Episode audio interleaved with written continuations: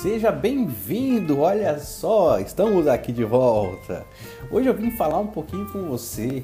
Você que vai participar do primeiro campeonato.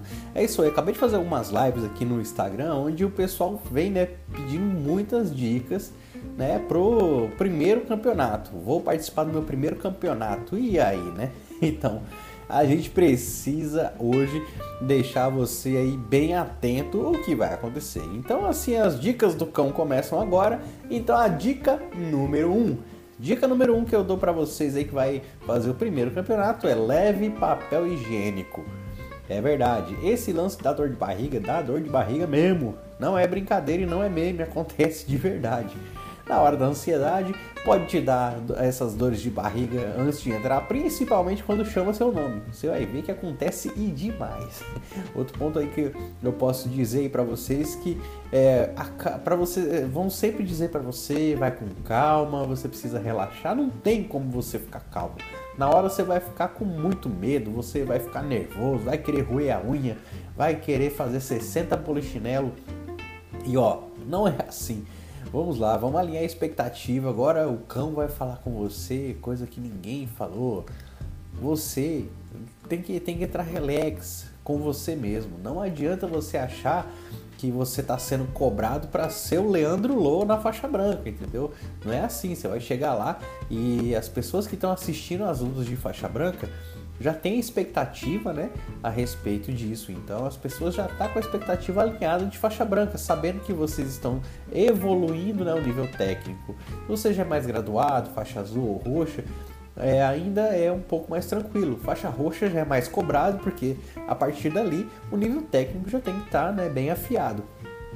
Mas até a faixa azul ainda isso daí não é tão relevante. A galera sabe aí que existe um tempo de maturação. Então não adianta achar que você vai chegar lá e já ser o novo Leandro Lou ou eu sou o novo Mica Galvão. Ah, então não é bem assim. Você vai entrar lá, vai fazer o seu e vai aprender com isso. Então você vai voltar para academia e você vai ver que geralmente o primeiro campeonato ele vai te mostrar aí é, os, os, próximos caminhos, né? Próximo passo para onde você vai ir no seu no seu dia a dia aí de treino, porque você vai lá, você acaba puxando para guarda, aí você descobre que a sua guarda é muito ruim.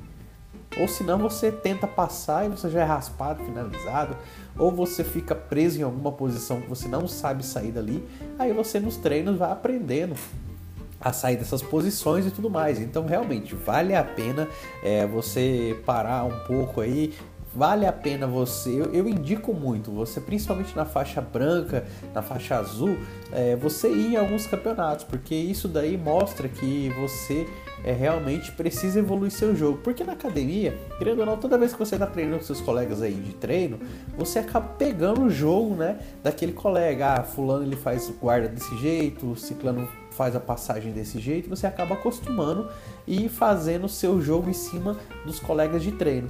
No campeonato, geralmente você né, já faz isso numa pessoa que você não conhece. Então você vai pode ser surpreendido, você pode ser é, tanto positivamente quanto negativamente, né? Então isso daí é muito legal. O campeonato eu super recomendo para você que não é competidor.